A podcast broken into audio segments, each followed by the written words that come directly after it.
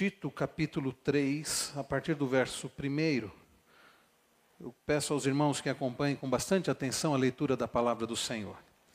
Lembra-lhes que se sujeitem aos que governam, às autoridades, sejam obedientes, sejam prontos para toda boa obra não difamem a ninguém, nem sejam altercadores, mas cordatos, dando provas de toda cortesia para com todos os homens. Pois nós também outrora éramos nécios, desobedientes, desgarrados, escravos de toda sorte de paixões e prazeres, vivendo em malícia e inveja, odiosos e odiando-nos uns aos outros.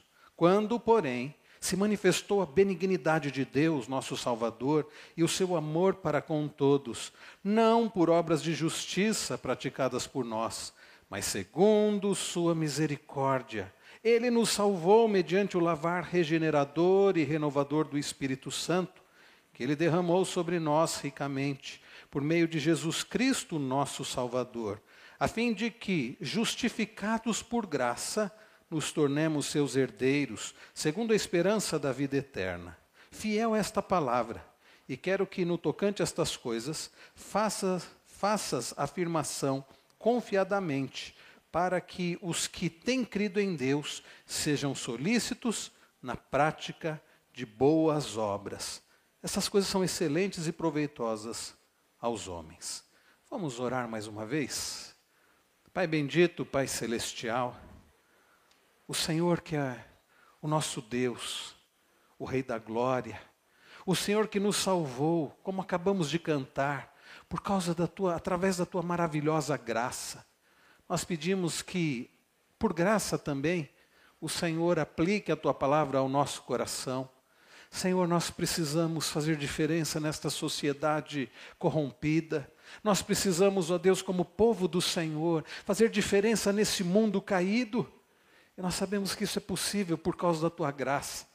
Por isso, ó Deus, ensina-nos através da tua palavra que já foi lida. Não permita, ó Pai, que nada nos atrapalhe de prestar atenção na exposição da tua palavra. E não me permita, como pregador, de atrapalhar, ó Deus, pregando com, uh, de forma não bíblica. Mas ajuda-me, ó Deus, a ser fiel. Ajuda-me, ó Deus, a comunicar as tuas santas instruções de forma clara. Não, ó Deus, para minha glória, mas para a glória do teu nome. Que eu seja esquecido, mas que a tua palavra seja lembrada sempre. Que o teu nome seja glorificado sempre, ó Deus. Faça isso, ó Deus, por graça, porque nós precisamos, porque esta sociedade precisa de pessoas que vivam o Evangelho. No nome precioso de Cristo Jesus, oramos gratos. Amém. Que sociedade terrível. Que sociedade difícil nós estamos inseridos. Não diferente da sociedade dos dias de Paulo e dos dias de Tito. Sociedade corrupta, sociedade em que as pessoas vivem aquele lema cada um por si. E nem todas creem no Deus e Deus por todos. Uma sociedade onde você é o que você tem. Uma sociedade em que as pessoas dizem assim, vivem nessa filosofia, eu preciso me importar é comigo mesmo. Uma sociedade que tem influenciado tanto, inclusive, aqueles que se dizem do povo do Senhor. Porque eu vejo, vez ou outra, pessoas da igreja, pessoas que se dizem crentes, colocando frases no Facebook do tipo: a partir de agora eu só vou me importar com quem se importa comigo. Como diz aquela velha canção, eu só vou gostar de quem gosta de mim. Eu só vou gastar tempo com quem gasta tempo comigo. Frases onde não há nada do Evangelho. Frases voltadas para a própria pessoa. Uma sociedade que, ao invés de nós influenciarmos, temos sido influenciados por ela. E nós temos aprendido, meus irmãos, como igreja madura, nós precisamos viver o Evangelho o cristianismo para nós não pode ser uma religião onde aos domingos nós praticamos a nossa religião. Durante a semana vivemos uma vida comum como as outras pessoas, no trabalho, na escola, na família, na vizinhança, mas aos domingos nós nos dirigimos à igreja e praticamos a religião cristã. Não, irmãos, evangelho não é isso. Evangelho não é praticar uma religião aos domingos. Evangelho é viver é viver a Cristo, é servir a Cristo, é viver para a glória do Senhor todos os dias e em todos os lugares. É o que nós estamos aprendendo até aqui. Paulo deixa instruções claras de como os discípulos devem viver numa sociedade sem Cristo. Uma sociedade onde você passa a maior parte do seu tempo. A maior parte do nosso tempo não é na igreja. A maior parte do nosso tempo não é com os irmãos, a, nossa, a maior parte do tempo que nós passamos é com pessoas que não conhecem a Cristo, pessoas que não amam ao Senhor, pessoas que vivem para si mesmas, pessoas que estão desesperadamente carecidas do Evangelho. E Paulo, então, deixa instruções claras de como os discípulos devem viver numa sociedade sem Cristo. Em outras palavras, qual é o segredo para revolucionar uma sociedade? Sociedade sem Cristo. O dever de Tito, nós vamos ver nesta noite, é preparar os crentes a viver vidas excelentes e proveitosas na sociedade, à luz da misericórdia de Deus em suas vidas. É o que está aqui dos versos 1 a 8.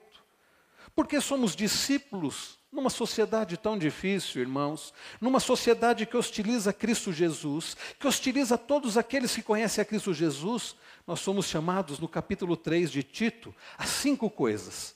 As três primeiras nós veremos hoje. primeira delas, a vivermos em submissão. É o que nós vemos no verso de número 1.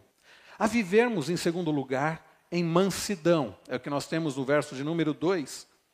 Em terceiro lugar, a lembrarmos sempre da razão por que vivermos dessa forma. É o que nós veremos dos versos 3 a 8.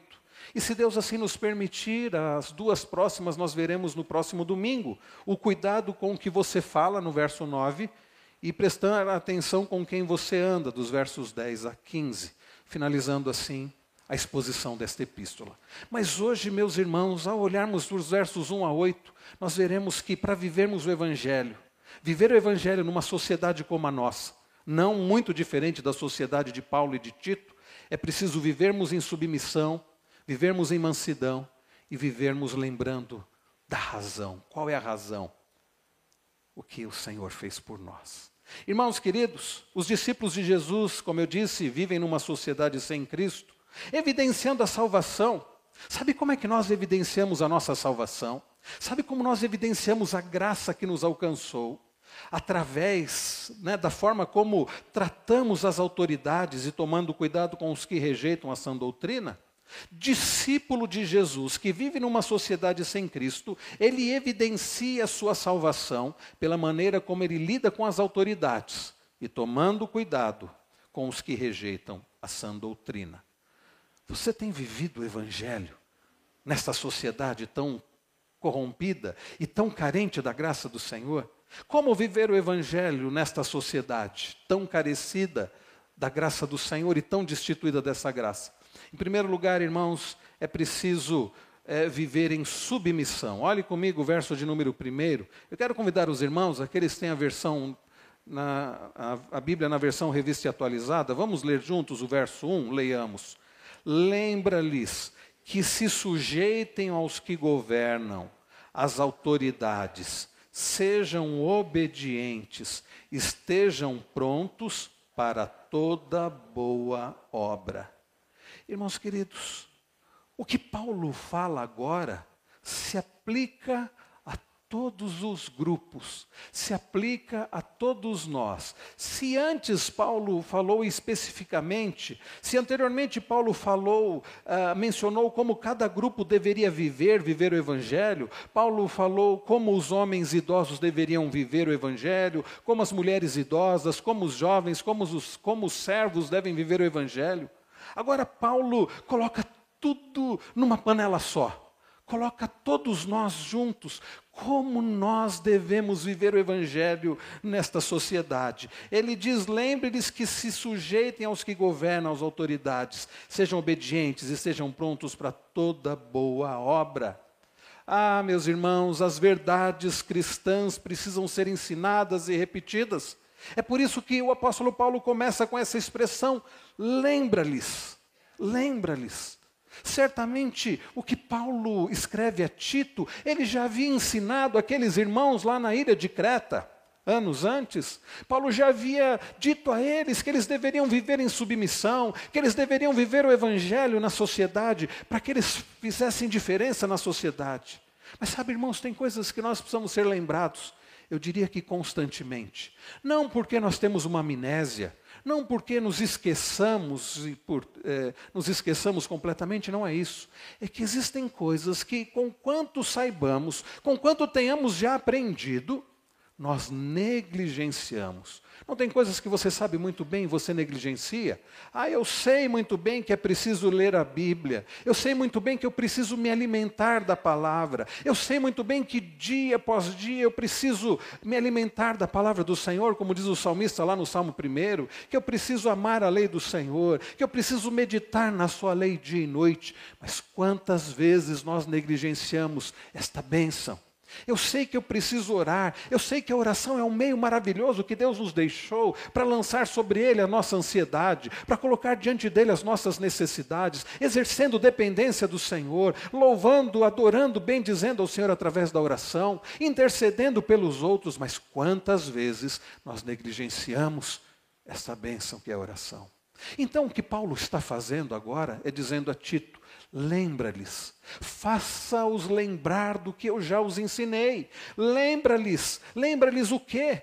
Lembra-lhes algo que nós não gostamos, algo que precisa ser lembrado porque nós rejeitamos por vezes. Sujeição às autoridades. Irmãos queridos, sabe o que é natural para nós? Eu creio que isso deva ser natural para você, assim como é bem natural para mim. Nos sujeitarmos a quem? A nós mesmos. Ah, como é mais fácil nos sujeitarmos a nós mesmos. Nós temos nossos padrões, nós não somos muito exigentes com a gente mesmo. Nós buscamos o que é melhor para nós mesmos, nós não somos tão austeros conosco. É muito mais fácil sermos mais ríspidos, mais exigentes com os outros do que conosco. É por isso que Jesus diz: ao invés, antes de você querer tirar o cisco que está no olho do seu irmão, tira primeiro a trave que está no teu olho. Nós temos uma facilidade muito grande para enxergar um cisquinho no olho do irmão e não enxergamos o argueiro, não enxergamos a trave que está no nosso, nos próprios olhos. É por isso que é muito mais fácil nos submetermos a nós mesmos. Então, o que Paulo fala para aquelas pessoas que eram difíceis como nós, que tinham dificuldade a se sujeitarem às autoridades como nós temos. Ele diz: lembra-lhes, lembra-lhes que, que se sujeitem aos que governam, às autoridades, sejam obedientes, estejam prontos para toda boa obra. Tito, faça-os lembrar disso, Tito, repita isso. Eles precisam lembrar, eles precisam pôr em prática. E Deus, meus irmãos, nesta noite, está nos fazendo lembrar deste princípio, que eu e você certamente já sabemos mas que por vezes lutamos contra. Me sujeitar às autoridades? Que autoridades? A este governo? Não. Governo, é, um presidente que fala coisas, fala demais. Um governo que não é perfeito, sim, nem o anterior e nem o. Sim, às autoridades. Autoridades que não são perfeitas. E a palavra do Senhor, e Paulo está nos fazendo lembrar que é preciso nos sujeitarmos aos que governam. As verdades cristãs precisam ser ensinadas e repetidas. Paulo começa o capítulo ordenando que Tito lembre aos cristãos seus compromissos em relação ao Estado e às autoridades constituídas. Irmãos, sejamos submissos às nossas autoridades. Paulo chama a todos para uma submissão obediente. É interessante que neste versículo de número 1, ele diz: sujeitem a, aos que governam, às autoridades, sejam obedientes. É uma submissão obediente. A ideia é essa. Irmãos queridos, a palavra do Senhor nos admoesta a sermos, nos exorta a sermos obedientes, sermos submissos de forma obediente às autoridades. Aqueles que governam não são autoridades por acaso.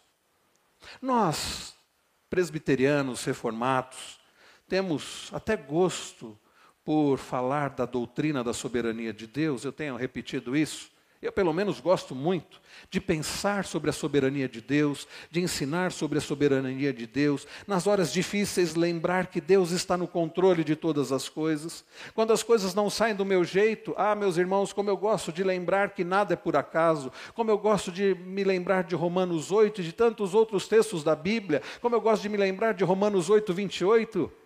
Todas as coisas cooperam para o bem daqueles que amam a Deus. Como eu gosto, meus irmãos, de trazer à memória o Salmo 93, que diz que reina o Senhor, que o Senhor se revestiu de majestade. Como eu gosto de trazer à memória o Salmo 139, fala da onisciência, da onipresença, da onipotência do Senhor. Mas, irmãos queridos, nós precisamos trazer essa doutrina da soberania de Deus com relação também às autoridades constituídas. Nada foge ao controle, nada foge ao desígnio do Senhor, nada foge daquilo que Deus permite. As autoridades constituídas, sejam elas boas ou ruins, não foram constituídas por acaso. Nada fugiu ao controle de Deus. O salmista diz que Deus não dormita, o guarda de Israel não dormita. Nunca aconteceu de Deus dar uma cochilada, opa, fulano de tal foi eleito presidente, governador, prefeito, foi investido rei. Nem Saul, meus irmãos, e nenhum outro rei sobre Israel, sobre qualquer nação, foi constituído fora a permissão do Senhor. Eu não estou me referindo à, à vontade é, prazerosa do Senhor, mas estou me referindo ao fato de que Deus governa todas as coisas. E muitas vezes Ele permite autoridades vis, autoridades más, autoridades que vão trazer situações difíceis, até para aqueles que pertencem ao Senhor, com um propósito disciplinador. Nós olhamos para a história de Israel e nós vemos isso de forma tão clara. Nabucodonosor, você olha, por exemplo, para Daniel capítulo 1 e você vê que Deus entregou o seu povo nas mãos de Nabucodonosor. E assim, meus irmãos, foi com todos os outros reis e povos e impérios. E quando nós trazemos à nossa memória o fato de que Deus é soberano, o fato de que as autoridades constituídas não foram constituídas por acaso, isso nos ajuda a entender que precisamos nos sujeitar às autoridades. Eu não estou dizendo que, e a Bíblia não ensina que é uma sujeição cega, que é uma sujeição à parte da da sujeição que nós temos ao Senhor, não. Há um limite, nós vamos falar desse limite daqui a pouco. Mas fato é, meus irmãos, que ainda que não sejam autoridades perfeitas, e não são, Deus é autoridade perfeita, ainda que sejam autoridades que, por vezes, até nos façam mal, eu não estou dizendo fazer pecar, mas fazer ter uma vida difícil, isso não nos isenta de sermos ah, obedientes, de sermos de nos sujeitarmos a essas autoridades. Sejamos submissos às autoridades. Aqueles que governam, eu repito, são autoridades constituídas pelo próprio Deus e devem ser respeitados e devem ser obedecidos. No limite que a palavra do Senhor coloca. A obediência civil é responsabilidade do cristão. Nosso irmão Cleiton orava ainda há pouco. Como cidadão, nós temos as nossas responsabilidades. Nós temos as nossas responsabilidades. Ele não, o cristão não pode ser anarquista. Eu acho estranho quando eu vejo um tipo agitador social e dizer eu sou cristão, insurgindo-se contra as autoridades que o próprio Deus constituiu. Uma vez que resistir à autoridade é insurgir-se contra o próprio Deus que a, que a constituiu.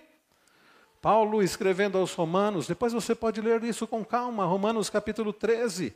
Paulo diz que não há autoridade que não tenha sido instituída por Deus, Romanos 13, 1. E é exatamente por isso, meus irmãos, que aqui essa ordem de Paulo foi dada em virtude das tensões sociais e políticas que pairavam naquela região de Creta, na ilha de Creta. Às vezes a gente pensa assim: ah, Paulo está dizendo isso porque ele não conhecia, ele não sabia, não tinha ideia da nossa sociedade. Paulo escreve isso no ano 60 e pouco depois de Cristo. Paulo não tinha ideia o que seria a sociedade brasileira em 2019. Paulo não tinha ideia do que seria o Congresso da República é, Federativa Brasileira. Paulo não tinha ideia do que seria a Câmara dos Deputados. Paulo não tinha ideia de como seria a Câmara dos Vereadores de Jundiaí. Paulo não tinha ideia das nossas autoridades. É por isso que Paulo diz: sejam submissos, se submetam às autoridades. Deixa eu dizer uma coisa para você. Sabe qual era o contexto em que Paulo escreve essa epístola? Ah, Paulo escreve no contexto do Império Romano. Sabe quem era o imperador? Nero. E se você conhece um pouco da história, você já deveria ficar arrepiado só de pensar nisso. Nero era o imperador naquele, naquele tempo. Era uma sociedade onde a corrupção era a regra. Não havia, não havia, desculpem, não havia padrões morais de forma alguma. A imoralidade era tão grande. Os imperadores romanos, eles eram terríveis. Ah, o homossexualismo era quase que ah, era algo muito comum, inclusive entre esses líderes romanos. Como eram sanguinários, como tinham prazer no sofrimento das pessoas.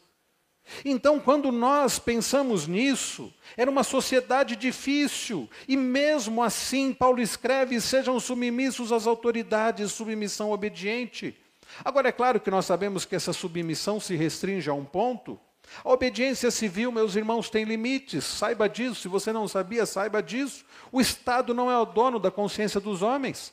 Reverendo Hernandes Dias Lopes escreve muito bem, dizendo que sempre que o Estado se torna absolutista e opressor, invertendo e subvertendo a ordem, promovendo o mal e coibindo o bem, os cristãos têm o direito e até o dever de desobedecer. Nós não podemos nos esquecer do que lemos lá em Atos 5, 29.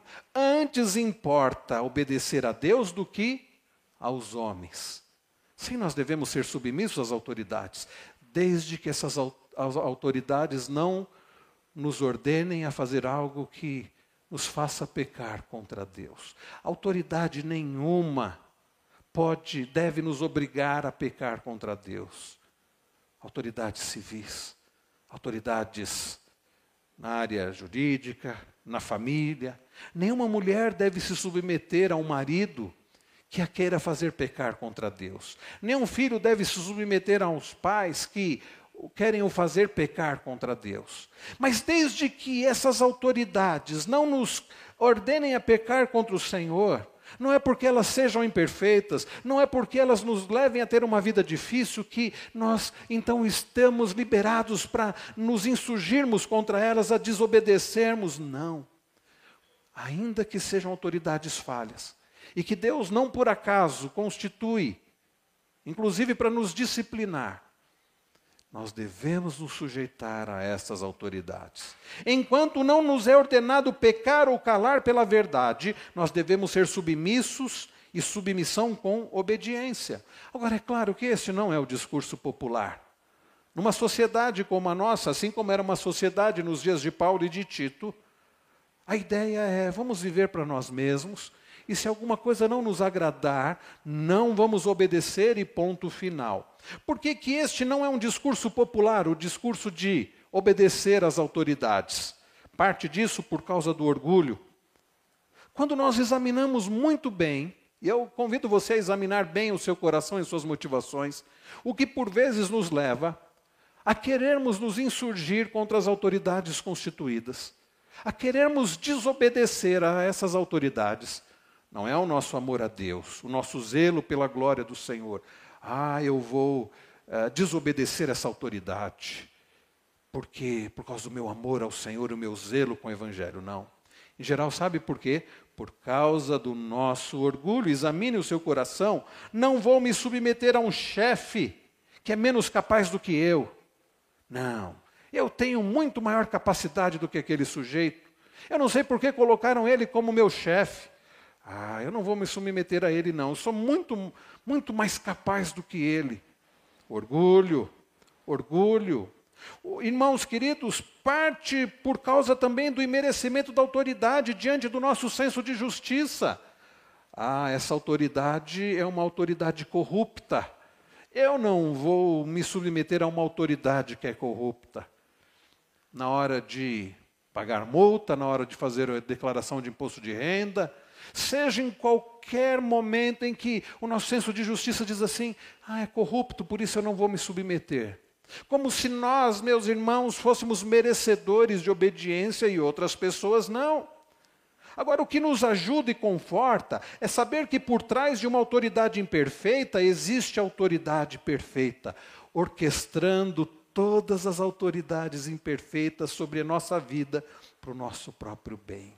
Eu vi essa frase, ouvindo o sermão dessa exposição de Tito, do pastor Alexandre Sacha Mendes, meu professor no curso de pós-graduação de aconselhamento bíblico, expondo Tito, expondo justamente este capítulo, ele disse isso. O que nos ajuda e conforta é saber que por trás de uma autoridade imperfeita existe autoridade perfeita, que é soberana, orquestrando todas as autoridades imperfeitas sobre a nossa vida e para o nosso próprio bem. E que bem é esse? Ah, o meu conforto. Não. Quando nós olhamos Romanos 8, 28, todas as coisas cooperam para o bem daqueles que amam a Deus. Por vezes nós esquecemos de olhar o verso 29. Se você quiser voltar algumas páginas e olhar aí para Romanos 8, e se você quiser saber que bem é esse, olha agora o verso de número 29. Romanos 8. Olhe comigo o verso 29.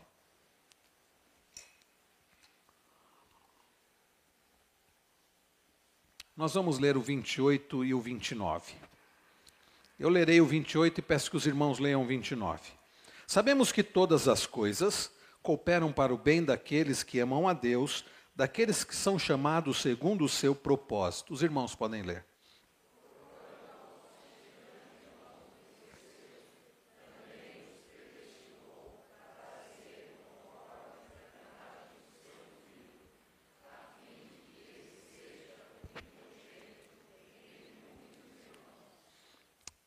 Entenderam qual é o bem? Todas as coisas cooperam para o nosso bem. Porquanto, aos que de antemão conheceu, também os predestinou para quê? Para serem conformes à imagem de seu filho. Irmãos, qual é o propósito de Deus para mim, para a sua vida? Nos conformar à imagem de Cristo. Aquilo que o pecado desfigurou, o homem foi criado à imagem e semelhança de Deus. Em Gênesis 3 nós lemos sobre a queda. E agora, após a salvação, neste processo de santificação, processo de santificação progressiva, o que o Senhor está fazendo, o propósito de Deus maior para mim e para a sua vida, é restaurar essa imagem e semelhança, nos conformar à imagem de Jesus Cristo, o varão perfeito, aquele que é a imagem perfeita do próprio Deus, que é Deus. Então, queridos irmãos, autoridades, inclusive difíceis, Autoridades imperfeitas Deus constitui e Deus vai usar para que a minha e a sua vida seja conformada à imagem de Cristo. Este é o bem. Então, voltando lá para Tito, capítulo 3, a primeira coisa que nós aprendemos é que nós devemos ser submissos às autoridades constituídas. É difícil nos submeter às autoridades imperfeitas, mas precisamos lembrar que somos imperfeitos e carecemos da graça de Deus. Talvez você, minha irmã, esteja com dificuldade a se sujeitar a um marido que é imperfeito e que não merece a sua submissão, e sim, maridos são imperfeitos e não merecem, mas a, a submissão das esposas ao marido é, é por causa de Cristo, não porque o marido merece mas porque cabe ao marido a responsabilidade de liderar o lar e conduzir a família para a glória de Deus. E ainda que ele seja imperfeito e não mereça, você, minha irmã, com a graça do Senhor, precisa se submeter à autoridade desse marido, desde que ele não queira, não queira levá-la a pecar contra Deus. Perdoe, meus irmãos. Então, nós sabemos que é difícil nos submetermos a autoridades imperfeitas, mas nós também somos imperfeitos esposas são imperfeitas, empregados são imperfeitos, o povo que deve se submeter a um governo também é imperfeito, e como é? E não é por acaso que nossos representantes representam tão bem o povo. E então, Paulo, na continuidade, ele diz: estejam prontos para toda boa obra. Sabe que são boas obras aqui? Em relação às autoridades boas obras em relação às autoridades. Se você voltar um pouquinho aí, você vai chegar em 2 Timóteo 2. Olha o que diz Paulo aqui, escrevendo a um outro jovem pastor, 2 Timóteo capítulo 2. Olha o que ele diz no verso 21. 2 Timóteo 2,21: Assim, pois, se alguém a si mesmo se purificar destes erros, será utensílio para a honra, santificado e útil ao seu possuidor, estando preparado para o quê? Para toda boa obra. Como é que nós nos preparamos para toda boa obra? Nos santificando. Então, se você quer ser uma, alguém que se submete à autoridade constituída por Deus e ser uma bênção nesta sociedade, o que você deve fazer? Se santificar. E quem é que faz isso? É o Espírito Santo. Busquemos, pois, meus irmãos, ao Senhor em santificação, para nossa santificação. Quando nós olhamos para 2 Timóteo 3, no verso de número 16, é um texto tão conhecido, 2 Timóteo 3, 16 e 17. Paulo diz que toda escritura é inspirada por Deus. E Paulo diz que esta escritura é, é escritura é útil. É útil para o quê? É útil para o ensino, para a repreensão, para a correção, para a educação na justiça. E Paulo não somente diz que toda a escritura é inspirada por Deus e é útil, ele diz o porquê de, ou para que isso, verso 17, a fim de que o homem de Deus seja perfeito e perfeitamente habilitado para toda boa obra. Então, nós precisamos estar habilitados para toda boa obra, em santificação, através da palavra do Senhor. Sim, meus irmãos, é através desta palavra, inspirada por Deus, que tem todas as respostas que nós precisamos para viver uma vida que glorifica ao Senhor, para viver o Evangelho nesta sociedade corrompida, corrupta e carecida da graça do Senhor e dos valores da palavra do Senhor, do Evangelho para toda boa obra. Então, Paulo nos ensina que nós precisamos nos lembrar que devemos ser sujeitos aos que governam, às autoridades, sermos obedientes, estando prontos para toda boa obra, através da santificação, através da palavra do Senhor. A primeira coisa, então, meus irmãos, submissão em obediência. Você quer viver o Evangelho nesta sociedade corrompida? Se submeta às autoridades. Não porque as autoridades merecem, não porque as autoridades são perfeitas, mas por causa daquele que é perfeito. Por causa daquele que disse: Toda autoridade me foi dada no céu e na terra. Por causa de Cristo e a Cristo, se submeta a essas autoridades que Deus constituiu, para a glória do Senhor, para fazer diferença nesta sociedade. Segundo lugar, irmãos queridos, o discípulo de Cristo para viver o evangelho nessa sociedade, além dele viver em submissão obediente, ele deve viver em mansidão. Em segundo lugar, nós vamos viver o evangelho nessa sociedade não de forma ríspida, não de forma estúpida, não vivendo como a maioria vive, mas semelhante a Cristo, com mansidão, com humildade. Versículo de número 2: Não difamem a ninguém, nem sejam altercadores, mas cordatos, dando provas de toda cortesia para com todos os homens. Paulo começa dizendo: não difamem a ninguém. Almeida Revista Atualizada, a versão que nós usamos traz assim: não difamem a ninguém. A nova versão internacional, Bíblia NVI, traz assim: não caluniem ninguém. É isso, meus irmãos. Esta palavra aqui, do grego, traduzida por difamação, traz a ideia de falar mal com o propósito de ferir. É aquela mesma ideia que Paulo escreve que as mulheres, no capítulo 2, que as mulheres idosas não devem ser caluniadoras. Nós não podemos falar mal com o propósito de ferir. A difamação é um assassinato moral, é usar a espada da língua para ferir e destruir a reputação de pessoas. O cristão não deve caluniar ninguém. Para que façamos diferença, irmãos, nessa sociedade que é especialista em caluniar, que é especialista em ferir através da língua, através de, de postagens, através de fake news, através de tantas coisas, nós precisamos usar a nossa língua não para caluniar, não para falar mal. Nós devemos usar a nossa língua para glorificar ao Senhor, para abençoar, para bendizer ao Senhor, para proclamar o Evangelho. Não difamem a ninguém, não caluniem a ninguém. O pecado, irmãos da língua, é um dos mais devastadores na sociedade. A língua, queridos, é fogo e veneno. Nós lemos em Tiago o poder destruidor da língua. ela mata e destrói. Aqueles que foram alvos da benignidade de Deus não podem ser instrumentos de maldade para ferir as pessoas. Você foi alvo da graça do Senhor. Use a sua língua para bendizer ao Senhor. Use a sua língua para glorificar ao Senhor. Use a sua língua para exaltar ao Senhor nessa sociedade, cuja a, língua das pessoas é para difamar, é para maldizer, é para reclamar. Amanhã, você vai chegar no seu trabalho ou no seu na sua escola, seja lá onde você estiver amanhã, num consultório, numa fila, num ponto de ônibus, e as pessoas vão dizer assim: que difícil, hein? Está calor, não está? É, vão falar do calor amanhã. Se não esfriar, vão reclamar do calor. Se esfriar, vão reclamar do frio. Se chover, vão reclamar da chuva. E vão falar, e vão falar mal de fulano, e vão falar no seu emprego, vão falar mal do chefe, vão falar mal do colega. E você vai perceber isso. Nesta sociedade caída, corrompida, que carece da graça do Senhor, que precisa do Evangelho do Senhor, nós não podemos ser mais um daqueles que difamam, mais um daqueles que fofocam, mais um daqueles que caluniam, mais um daqueles que se rebelam contra as autoridades. Nós precisamos fazer diferença. Chegando amanhã, quando as pessoas começarem a reclamar, você começar a bem dizer, você começar a exaltar ao Senhor, falar das bênçãos do Senhor.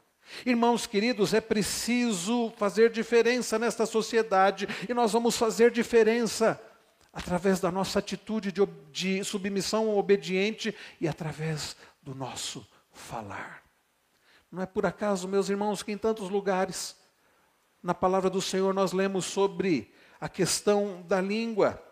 Me vem à mente agora um salmo, abra a sua Bíblia, salmo de número 34. Pedro vai repetir esta ideia lá em 1 Pedro 2, mas aqui no salmo 34 é um salmo de Davi. Obrigado. Salmo de número 34, contexto em que Davi teve que se fingir de amalucado na presença de Abimeleque, e por este foi, e por este expulso ele se foi. Ele começa bendizendo ao Senhor. Olha só o uso da língua. Bendirei o Senhor quando? Em todo o tempo. Ele não diz reclamarei do governo, do preço das coisas, do clima, de Deus. Em última análise, quando nós reclamamos das coisas, nós estamos reclamando daquele que está no controle de tudo. Davi assume um compromisso dificílimo. E às vezes, quando nós cantamos um cântico que diz isso, eu fico até com receio: será que eu canto ou não canto? Porque será que eu vou conseguir fazer isso? Mas não deve haver receio, porque com a graça de Deus é possível. Bendirei o Senhor em todo o tempo, o seu louvor estará sempre nos meus lábios. Davi não diz a reclamação, a subversão, a calúnia vai estar sempre nos meus lábios. Não, ele diz: o seu louvor estará sempre nos meus lábios. Então, vá um pouquinho para frente. E Davi faz uma pergunta intrigante, verso 12: Quem é o homem que ama a vida e quer longevidade para ver o bem? Eu creio que todos nós levantaríamos a mão. Eu, eu quero eu quero isso, eu quero amar, eu, eu amo a vida, eu quero longevidade para ver o bem. Qual é a primeira coisa então que ele destaca? Verso 13: Refreie a língua do mal e os lábios de falarem dolosamente, que não haja dolo na sua boca.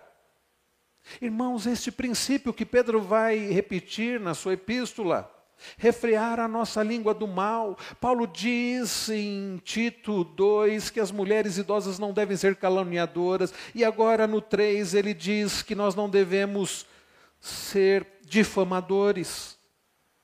Como nós prejudicamos o testemunho através do nosso linguajar.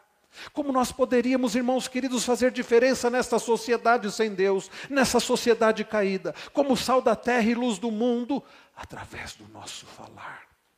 Mas quantas vezes nós estamos reclamando, difamando, fofocando, caluniando como os demais? E se assim for, nós não faremos diferença, nós não viveremos o evangelho nesta sociedade corrupta. Paulo então, ele continua, a ideia aqui é vencer o mal com o bem, e ele diz: nem sejam altercadores, mais cordatos. Sabe o que é altercar? A, a revista atualizada às vezes traz um português mais arcaico. Altercar é criar confusão. Ser um altercador é ser um criador de, de confusão, é ser um provocador de contendas, é se envolver em discussões que ferem as pessoas e destroem os relacionamentos. Como tem gente que gosta disso, de provocar contendas, de destruir relacionamentos, de ferir pessoas. Paulo diz: não sejam altercadores, mas ele diz mais cordatos Sabe o que significa cordatos? Clemente, gentil, tolerante. Especialmente a ideia aqui é de conciliador. Ao invés de você ser alguém que arruma confusão, alguém que difama, alguém que gosta de uma briga, alguém que provoca contendas, se você quer fazer diferença nessa sociedade, se você quer apontar Cristo, se você quer apresentar Cristo, se você quer viver Cristo, se você quer viver o Evangelho, use a sua língua, não para ser um difamador, e acima de tudo, não seja um criador de confusão, seja alguém cordato, alguém gentil, alguém conciliador. A ideia é sejam gentilmente pacíficos. A nova versão internacional traz assim: sejam pacíficos, amáveis. Ao meio do século 21, nem ser dados a brigas, mas equilibrados. É assim que você tem sido no seu ambiente de trabalho. Alguém que, ao invés de difamar, é alguém que usa a língua para glorificar, para abençoar, para testemunhar, para bendizer a Deus, para abençoar pessoas. Ao invés de ser um provocador de confusão, de discórdia, de brigas, é um pacificador, é um conciliador. É alguém que é amável, que é amoroso. É alguém que as pessoas olham e podem dizer: Este parece com Cristo. Este é um cristão. Ele tem um caráter de Cristo através do que ele fala, através das suas atitudes, através do seu comportamento, através do seu, do seu comportamento conciliador. A ideia é sejam gentilmente pacíficos, não dado a brigas, mas amorosos. Na literatura grega da época, essa ideia era um contraste. Sabe com o quê? Severidade e rispidez. Ser, não ser altercador, mas ser cordato é um contraste com severidade e rispidez. O que é mais comum nesta sociedade? Pessoas ríspidas, pessoas severas, pessoas intolerantes, pessoas que gostam de humilhar, que gostam de julgar. Mas para fazermos, fazermos diferença nesta sociedade, nós não podemos ser mais um ríspido, intolerante, severo. O discípulo de Jesus, ele transmite a transformação interna por uma linguagem gentil e pacífica, não ríspida e severa. Você é conhecido no seu ambiente de trabalho como alguém ríspido, como alguém severo, como alguém que está sempre disposto a criticar, a julgar, a humilhar. Como você age? E na igreja? Como você age nas reuniões das sociedades internas? Como você age no ensaio do coral, no ensaio do grupo de música? Como você age nos pequenos grupos? Como você age quando se reúne lá no, no, na casa do Matias para jogar futebol? Como você age? Ou como alguém gentil e pacífico, ou como alguém ríspido e severo? Nós devemos ser conhecidos pela mansidão e benignidade de Cristo, não por severidade e rispidez. Eu fico pensando, será que se for feito um, uma avaliação, uma avaliação não, se for feita uma entrevista, se, perguntando para as pessoas, como é que vocês veem aqueles que se dizem cristãos? São pessoas amáveis? São pessoas pacificadoras? Ou são pessoas ríspidas e severas? Qual seria a resposta? Quais seriam as respostas? Eu conheço muita gente que diria: ah, pelo menos as pessoas que eu trabalho lá, que se dizem cristãos, eles são ríspidos, são severos, são duros, são amargos, gostam de apontar, gostam de criticar, gostam de dizer: vocês vão para o inferno, porque vocês não são como eu. Tudo isso aí é errado, tudo isso é pecado, só eu sou certo. Gostam de uma confusão, de uma insubordinação. É assim. Pense na sua vida. Você tem vivido o evangelho nesta sociedade. E Paulo continua, dando provas de toda cortesia para com quem? Para com todos os homens. Essa palavra aqui, cortesia, pode ser traduzida por gentileza, humildade, né? cortesia, ter consideração, mansidão. Uma palavra muito aplicável aqui é mansidão. A Bíblia, ao meio do século 21, traz assim: mostrando genuína mansidão para com todos, mostrando genuína, verdadeira mansidão para com todos. A nova versão transformadora traduziu assim: mostrem a todos verdadeira humildade. Mansidão, humildade. De quem vocês lembram? Quem é que disse assim: Vinde a mim, todos que estáis cansados, sobrecarregados, e eu vos aliviarei. Aprendei de mim, que sou o quê? Manso e humilde de espírito. Cristo. Cristo, meus irmãos, é exemplo de mansidão, de humildade perfeita. Nós não fomos chamados, queridos, para vivermos de qualquer jeito nessa sociedade. Nós fomos chamados para representar Cristo, nós fomos chamados para testemunhar de Cristo, nós fomos chamados para apontar a Cristo. Nós somos chamados, e o cristão, sabe o que significa a palavra cristão? Pequeno Cristo. Será que as pessoas, ao olharem para você, elas vão enxergar mansidão, humildade? Será que você tem sido um pequeno Cristo? Será que você tem sido um imitador de Cristo? Será que você é um discípulo de Cristo no seu trabalho, na sua vizinhança, na sua família? Você é um discípulo de Cristo no clube que você frequenta, no grupo que você participa do futebol, entre os seus amigos? Você é um pequeno Cristo? Através da sua atitude, as pessoas veem humildade e mansidão. Reverendo Hernandes Dias Lopes, comentando esse versículo, ele diz: A mansidão não é um atributo natural, e não é mesmo. Não é virtude, é graça. Ser manso não é ser frouxo ou ficar impassível diante dos problemas. Ser manso não é ser tímido ou covarde. Não é manter a paz a qualquer custo. Não é isso que é ser manso. Tem gente que acha assim: não, eu, eu não gosto de briga nenhuma, vou, vou agradar todo mundo. Não, não é esse, isso não é ser conciliador. Isso não é ser pacificador. Querer agradar todo mundo, não é isso. Mas é tratar o que precisa ser tratado, não com rispidez, não com brutalidade, mas em amor, com seriedade, santidade, mas em amor. Reverendo Hernandes então continua dizendo: é, ser manso é não lutar pelos próprios direitos, por isso tem a ver com humildade.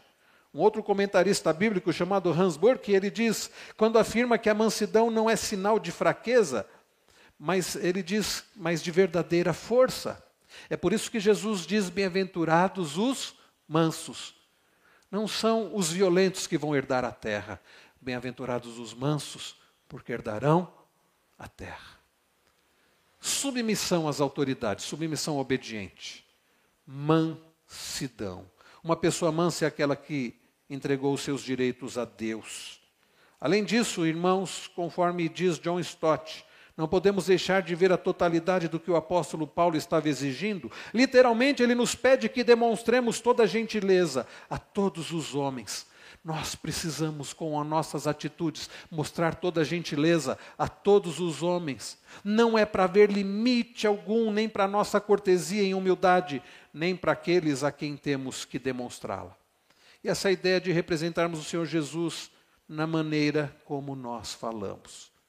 Irmãos, para fazermos diferença nesta sociedade, precisamos viver em submissão obediente e em mansidão. Terceiro e último lugar, para fazermos diferença nessa sociedade, nós precisamos nos lembrar. Nós precisamos lembrar, nos lembrar de quem nós éramos. Nós precisamos nos lembrar do que o Senhor fez em nós. Sabe, irmãos queridos, por vezes nós não fazemos diferença nessa sociedade, porque nós nos esquecemos de quem nós éramos. E olhamos para os outros de cima a baixo, dizendo: essa pessoa não merece. Essa pessoa, olha o jeito que ela vive, olha as atitudes dela. Eu não. Lembram-se da parábola do fariseu e do publicano? Ambos, diz Jesus, vão ao templo buscar justificação. O fariseu orava de si para si mesmo, dizendo: Ó oh, Senhor, graças te dou, porque eu sou tão bom. Sou dizimista, sou obediente, sou isso, sou aquilo. Eu não sou como esse miserável pecador.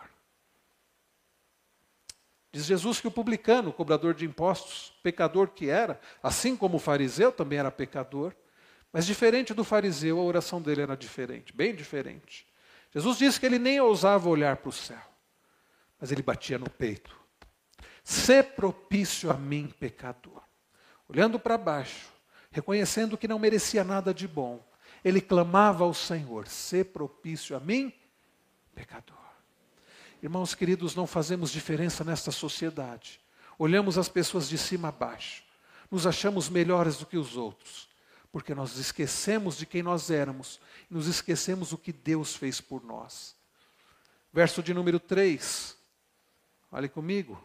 Pois nós também, interessante que Paulo se inclui, pois nós também, outrora, éramos nécios, desobedientes, desgarrados, escravos de toda sorte de paixões e prazeres, vivendo em malícia e inveja, odiosos e odiando-nos uns aos outros. A lista não é pequena, não. Paulo não diz, ah, como alguns falam, né? Ah, eu já, já nasci na igreja, eu já, já nasci crente perfeito, né? Não. Ainda que você tenha nascido na igreja, cresceu na igreja, escola dominical, classe Cordeirinhos de Jesus, joias de Cristo, não significa que você nasceu não é perfeito, não, e nem que você é perfeito e não somos ainda. O fato é, meus irmãos, que nós precisamos nos lembrar de quem nós éramos. O pecado, queridos, atingiu todas as nossas faculdades. É o que na teologia é chamado de efeitos noéticos do pecado, noéticos por causa de nous da mente. O pecado atingiu a mente do ser humano. Quando nós lemos lá em Gênesis 3 a respeito da queda, significa que atingiu todas as nossas faculdades, razão, emoção e volição. O ser humano, ele está agora comprometido por causa do pecado. Os seus desejos, as suas vontades, a sua razão, as suas emoções foram atingidas pelo pecado. E assim que nós éramos. Como é que, meus irmãos, nós nascemos espiritualmente mortos? Mortos. Estávamos perdidos e condenados. A retidão cristã não torna a pessoa orgulhosa, mas agradecida? O grande pregador inglês do século XVIII, George Whitfield, quando via alguém caído na sarjeta, sabe o que ele dizia? Ele não apontava dizendo que miserável pecador. Eu não, sou todo bom. Ele dizia assim: ali estaria eu, não fora a graça de Deus. Ali estaria eu, não fora a graça de Deus. Irmãos queridos, quando, eu não sei se você prestou atenção na primeira leitura, está aí nos boletim, Efésios 2, de 1 a 10, ele nos deu vida, estando vós mortos nos, nossos, nos vossos delitos e pecados, nos quais andastes outrora, segundo o curso deste mundo, segundo o príncipe da potestade do ar, do espírito que agora atua nos filhos da desobediência, entre os quais também todos nós andamos outrora, segundo as inclinações da nossa carne, fazendo a vontade da carne e dos pensamentos, éramos por natureza filhos da ira, como também os demais. Sim, esta era a nossa condição. Não de pessoas boas que Deus olhou e disse: Ah, que queridinho, ah, esse é muito bonzinho, ah, esse é muito especialzinho, ah, esse vai me querer, eu vou escolhê-lo porque ele vai me querer, eu vou salvá-lo porque ele merece. Não, nada disso. Nós não encontramos a Deus, nós fomos encontrados por Ele, não amávamos a Deus, fomos amados por Ele, não salvamos a nós mesmos, fomos, fomos salvos por Ele. Se Deus não tivesse colocado o seu coração em nós, estaríamos arruinados. Longe, irmãos, de enumerar pretensas virtudes pelas quais não deveríamos, pelas quais deveríamos ser salvos, o que Paulo faz, um diagnóstico sombrio da nossa condição antes de sermos salvos. Nécios é a palavra que ele usa. Sabe o que significa nécio? Tolo, sem entendimento espiritual, insensato.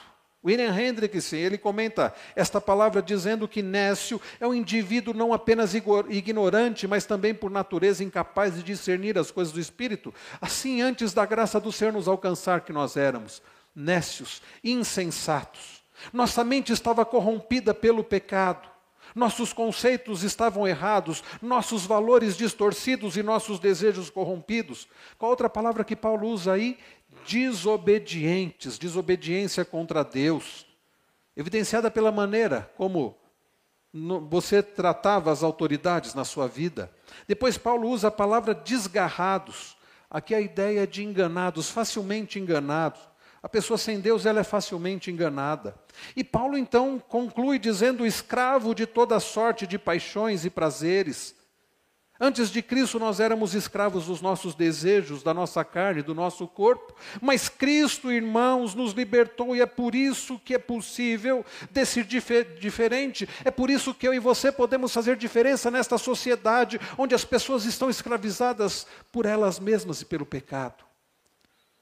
Ele diz: vivendo em malícia inveja, literalmente alguém que está gastando a sua vida num hábito num hábito perdido de mente, desejando aquilo que é dos outros e desejando que os outros se deem mal. Esta é ideia de vivendo em malícia e inveja, odiosos e odiando uns aos outros. Era assim que nós éramos. Quando você,